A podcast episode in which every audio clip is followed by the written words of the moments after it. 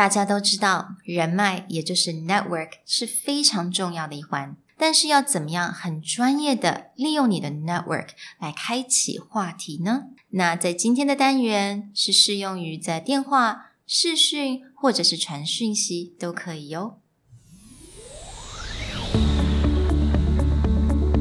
Hello，欢迎来到商业英语 Career Plus 的 Podcast。在这边，我们利用多年国际职场与教学经验，带给大家最真实与贴切的职场英语知识。Hi, I'm Sherry, founder of Executive Plus. As a language trainer and certified coach, I've trained hundreds of managers from Fortune 500 companies such as Dior, Google, and Deloitte and Touche. And I'm Nick, Director of Communication Strategy at Presentality. I've helped startups raise millions of US dollars in funding and trained executives of publicly listed companies to present on the global stage.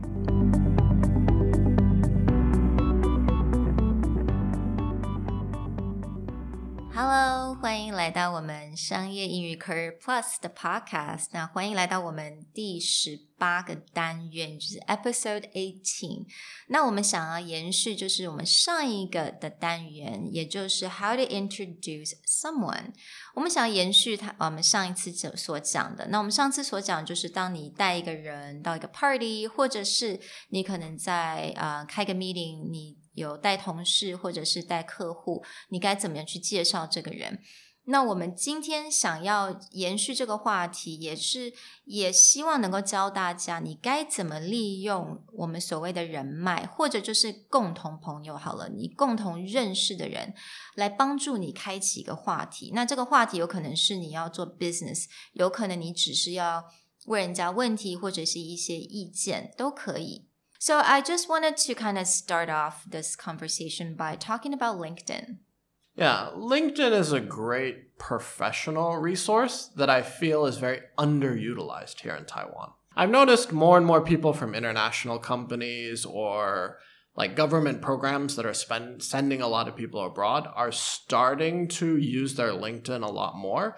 But I think this is something that more and more people should do because it's a great way to expand your network, mm. especially internationally. 嗯，那这个单元不是 LinkedIn 来 endorse No, this is not. this is not sponsored. Although you know, I wish Taiwan LinkedIn team, please. Yeah，所以我觉得发现越来越多人会在 LinkedIn 上面有自己的 personal profile。那第一个，我相信，我觉得大家真的每一个人都一定要有你的啊、uh, LinkedIn profile。 那为什么要讲这个呢？也就是如果你有你自己 person profile，你会发现你在做生意上面，你在找你的 supplier 或在找你的 client，你会非常的更容易。尤其是你必须要在国际市场上面找他们的时候，你可以很清楚的去 target 你要找的人，你要找的人他的 specialty，他的 background 在哪里。Yeah, and with LinkedIn, that's a lot easier because your profile is not like your personal interests. Oh, I love my cat, you know, Facebook style. it's very business oriented. Mm. You know, what are your specialties? What's your job title? All of your experiences directly in your profile. And the nice thing about LinkedIn is, is again, if I'm connected to you and you're connected to someone else, is, is I can quickly use, say, you, mm. a friend or someone I know personally, as a pivot point to go find other, say, specialties or help that I might need. So I think LinkedIn is just a really good way. But of course, we're not talking about LinkedIn only today. Um, when we're sending a message um, via LinkedIn, we are also talking about sending message, you know, via, you know, any kind of application. Right? A lot of what we want to discuss is, is that there are good ways to use a mutual acquaintance to introduce yourself or to request services, and there are very salesy, pushy ways. Mm-hmm. And this is one of the major mistakes that I see via LinkedIn or even email, where you actually have a mutual connection that you can use and be specific so that someone is receptive. They're mm-hmm. willing to read your message, they're willing to read your email and there's ways that just feel like someone is mass emailing mm. and what we want to do is is give you a very succinct and clear way mm. to do it the right way 嗯哼，所以我相信大家应该有收到很多像 email，不管是 email 还是 message 好了，有些人就是把 所有 information 都一次就是 copy and paste，就是在同样的 message 或者 email 上面就寄给你。那其实你会发现，你根本不太想花时间去念，因为它其实非常 impersonal。 Right, and you're completely losing the power of networks, right? Yes, Like the whole point of having a network or having mutual connections is is that it's not a cold I don't know you. But sometimes people are still emailing or messaging as though that's the case. Yeah, so we really want to avoid that. 所以不管是 email，不管是 message，呃、m a k e sure 如果你有共同朋友，你有这个人脉，use that. So here is how we could actually open with a message. So, sending out a message to someone can be really simple. And just a few lines. Something like this Hi, this is Nick. We're connected by our mutual friend Sherry. She mentioned that you're a specialty in SEO work. I'm writing because recently my company has a client who's building out multiple websites, and we really need help with developing their SEO. 嗯 hmm. ，Alright，所以其实非常的简单跟直接，你大概在三四句就可以完成这个整个 message，right? Yeah, It's I mean, very- it's yeah. just, you know, greeting, opening, 嗯 saying who our connection is and how we're related. 嗯 So I might say something as like, oh, we're connected by, you know, your friend Sherry, who's also my coworker. Maybe I can clarify who it is.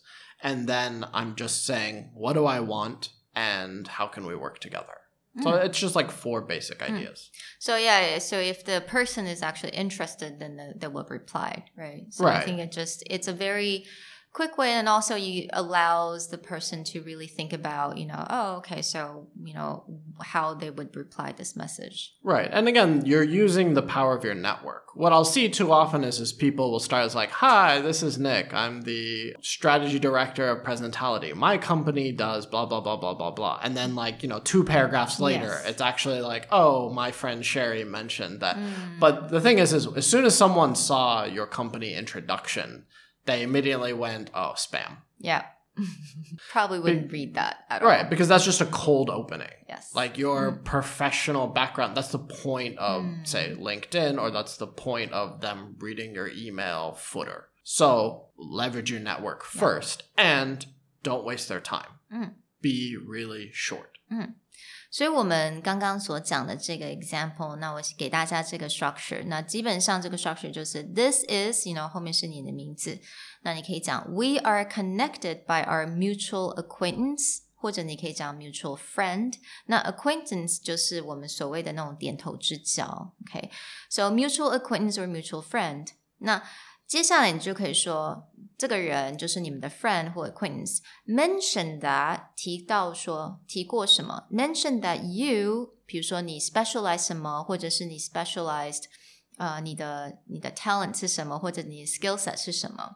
那然后你马上就会接着说，为什么你们这他这呃这一次想要写这个 message 给人家？So I'm writing to you because right，很快速的，你又可以进去说你现在的 purpose 是什么？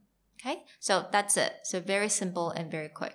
yeah and this format can easily be used to also introduce your again product or your services to them by leveraging it's like you know uh, my friend mentioned that you need blah blah blah. So again it's not just like uh, you have this company you must need my help. It's just my friend mentioned that you were looking for a new uh, coach. Mm-hmm. i'm writing to you because for the past 10 years i've been offering professional coaching services to someone. So again it's not just like you, you know sell my services but maybe you know when you talk to your friend they said oh hey someone is looking for this service. Mm. right? Yeah. So like Nick said, Nick said, 嗯、他刚刚说，就是如果比如说你可以，呃你也可以讲说，诶，呃，某某人跟我讲，跟我提过说，诶，你现在需要什么？你可能需要某一个方面的服务或者某一种产品，就是 you know so and so mentioned that you need something，那你后面就可以写说，Oh, I actually provide this service or I have this product that could be perfect for you。 Yeah，所以接下来你就可以提到你的产品或者你你的服务。 Yeah. And this can be, this format can be used to either request service, to provide service, or again with a network like LinkedIn is is finding mentors, finding advisors, people Mhm. who can really help you grow because you can see if their background experience is a direction that you want to head and you can always maybe reach out to them and say, you know, we're connected by this. I'm really impressed by your background and I've been looking for someone who Mhm. can just give me advice on how to do something. Yeah. So uh, it's basically multi-purpose, really. Mhm. Yeah.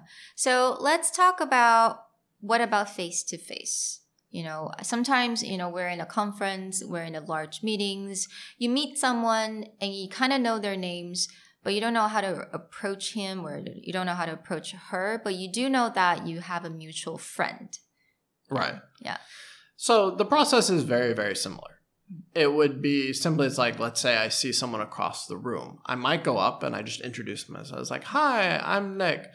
Um, I believe you know my friend, or I believe you know my coworker, so and so. Mm. Like, I believe you know my coworker, Andrew. He mentioned that you, like, again, Mm. specialize or do something, or what's even better is if they have some accolade. Um, in the case of my company, is, is we know a lot of top investors, and one of my coworkers is usually the contact point. So I might go up there and be like, "Oh, I heard that you're one of the you know the top investors here in Taiwan. I would Mm. love to know more about your secrets." Again, you know，如果我们在面对面的时候，我们也可以用类似这样的 structure，我们可以去呃利用在这个地方。你也可以说 Hi，you know my name is um，你可以说 I'm a friend of someone，or 呃、we have a mutual friend。其实很简单，就是 Yeah. I'm a friend of someone，we have a mutual friend，and 他也提过，he mentioned that you're an amazing so and so, Yeah. right? Yeah.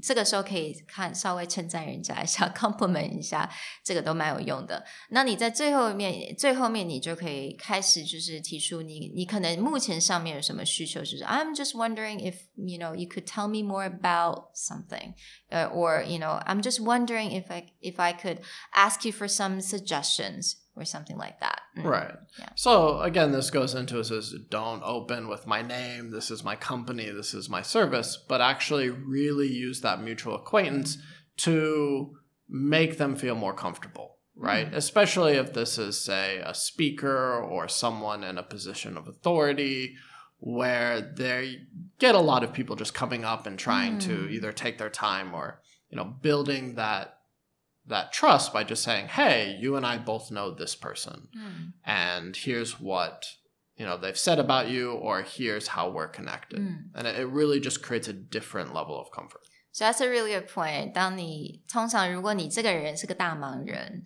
他在 industry 上非常有名，那他可能一天有接到那个五十封不同的 message。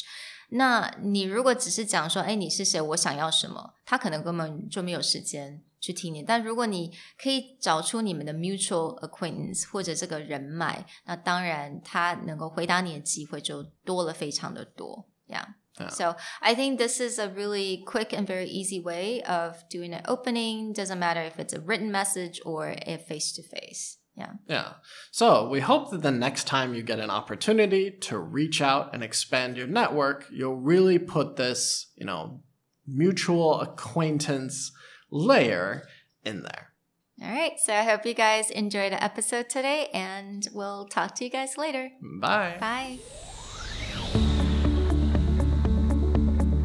如果你喜欢我们的 Podcast，欢迎来追踪我们的主管英文 Executive Plus 的 Facebook。那也可以写信到我们的信箱 yourcareerplus at gmail.com。